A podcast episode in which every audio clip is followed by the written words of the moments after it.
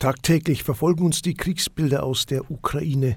Krieg ist in Europa wieder bittere Realität, ein Thema, mit dem wir uns auseinandersetzen müssen. Franz Jägerstätter lebte Ende des Zweiten Weltkrieges im oberösterreichischen St. Radegund. Er folgte seinem Gewissen, verweigerte den Kriegsdienst und bezahlte dafür mit seinem Leben. Der Linzer Bischof Dr. Manfred Scheuer war Diözesaner Postulator im Seligsprechungsprozess von Franz Jägerstätter und er hält am Freitag, den 27. Mai in Burghausen, einen Vortrag über den Märtyrer. Wir hatten die Gelegenheit, im Vorfeld mit ihm zu sprechen. Herr Bischof Dr. Scheuer, wie konnte denn Franz Jägerstätter diesen entschiedenen Weg gehen? Der Weg des Glaubens bzw. der Weg zum Martyrium war bei Jägerstätter nicht die Gerade einer Autobahn. Er hatte seine Erfahrungen in glaubensfernen Milieus der Arbeiterschaft. Da wurde ihm klar, dass diese Wege im Hinblick auf Sinn und Glück zu kurz greifen. Eine klare Neuorientierung brachte die Ehe mit Franziska Schwaninger, die sicher zuerst die religiös aktivere war. Die Ausrichtung an der Heiligen Schrift, das sakramentale Leben, Jägerstätter war als Mesner täglich bei der Messe, das führte ihm klar vor Augen, dass es einer Entscheidung bedarf, entweder Katholik oder Nationalsozialist. Jägerstätte erfuhr ja auch viel Anfeindung und äh, dadurch Einsamkeit, wobei er ja den Leuten im Grunde einen Spiegel vorgehalten hat, oder? Jägerstätter war kein Besserwisser und auch nicht moralisch arrogant. Er hat sich auseinandergesetzt mit den Fragen der Familie, mit dem Heimatpfarrer Karobat, der meinte, Jägerstätte hätte sie immer geschlagen mit Argumenten aus der Bibel. Und er ist zum Kapitelvikar bei Bischof Fließer gegangen. Dieses Gespräch hat ihn traurig hinterlassen, weil Jägerstätter den Eindruck hatte, dass auch der Bischof Angst vor den Nazis hat. Ja, Franz Jägerstätter ist der einsame Zeuge des Gewissens. Seine Frau ist zu ihm gestanden und hat ihn auch noch vor der Hinrichtung in Berlin in Degel besucht. Sein tiefer Glaube hat ihm die Menschenfurcht genommen, der Briefkontakt mit seiner Frau ist ein ganz kostbares Zeugnis für eheliche Liebe und Treue.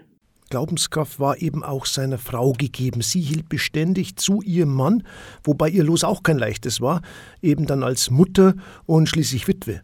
Am siebten Hochzeitstag hat Franz Jägerstätter rückblickend aus dem Wehrmachtsuntersuchungsgefängnis in Linz seine Frau Franziska über das Glück und die Gnaden geschrieben, die ihm, die ihnen in der Ehe geschenkt wurden. Die Ehe ist für die Jägerstädters ein Beweis der Liebe Gottes, ja ein Beweis für die Existenz Gottes. Beide Eheleute haben sich wechselseitig im Glauben gestärkt. Franz Jägerstätter wurde dann mit dem Vorwurf konfrontiert, dass er mit seiner Entscheidung seine Frau verraten und auch seine Kinder im Stich gelassen hat. Und Franziska musste sich den Vorwurf gefallen lassen, dass sie verantwortlich ist für den Weg ihres Mannes. Erst nach vielen Jahren hat sie öffentliche Unterstützung bekommen, wie es bei den Kriegerwitwen gleich nach dem Krieg selbstverständlich war. Diese Anerkennung hat für Franziska Jahrzehnte gedauert. Franz Jägerstätter, kann er ein Vorbild sein für heute? Was kann er uns denn in der heutigen Zeit sagen? Ich glaube, dass Jägerstedt auch heute so etwas wie ein Wegbegleiter, eine Orientierungshilfe sein kann in schwieriger Zeit.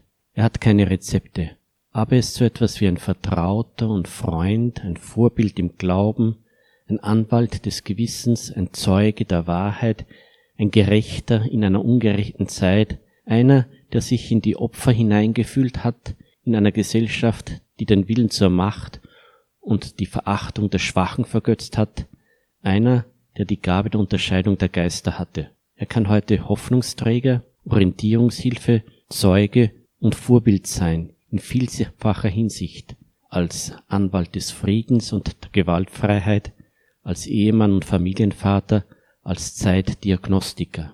Herr Bischof, welche Botschaft sollen denn die Gäste des Vortrags mit nach Hause nehmen? Das ist zum einen die Zivilcourage.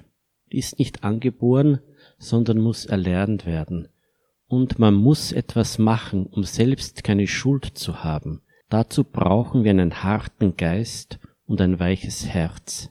Wir haben alle diese Maßstäbe in uns selbst, nur suchen wir sie zu wenig, so Sophie Scholl. Und ein zweites, es gibt noch eine andere Gerechtigkeit.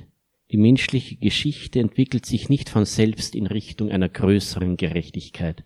Und die Botschaft Jesu vom Gericht Gottes stellt in Aussicht, dass unsere Sehnsucht nach einer letzten und endgültigen Gerechtigkeit keine leere Hoffnung bleibt. Und das ist eine Frohbotschaft, insbesondere für alle Benachteiligten, aber auch für jene, die sich für eine gerechtere Welt einsetzen. Die Auseinandersetzung mit der NS-Zeit und den vielen Opfern ist Ihnen ein besonderes Anliegen. Hierzu haben Sie auch ein Buch verfasst. Warum ist Ihnen denn dieses Thema eben ein Herzensanliegen?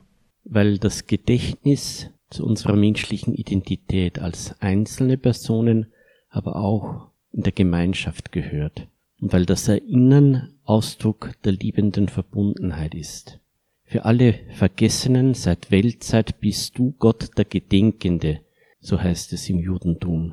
Israel hat erfahren, er, Gott, bei dem keine Vergangenheit verloren ist, kann gegenwärtig angerufen werden, und das auch von demjenigen, dem die eigene Vergangenheit völlig fremd geworden ist.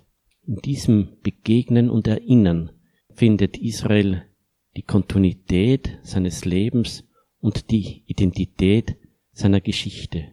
Herr, dein Name wird ewiglich und dein Gedächtnis von Geschlecht zu Geschlecht. Gott ist der Gedenkende, der, der die Trümmer der Vergangenheit zusammenfügen kann, der die Verlorenen heimholt, die Kaputten lebendig macht, die Tränen trocknet, den Toten Hoffnung gibt. Der Linzer Bischof Dr. Manfred Scheuer war das zum Thema Franz Jägerstätter. Der Bischof hält am Freitag, den 27. Mai in Burghausen einen Vortrag über den Märtyrer Franz Jägerstätter.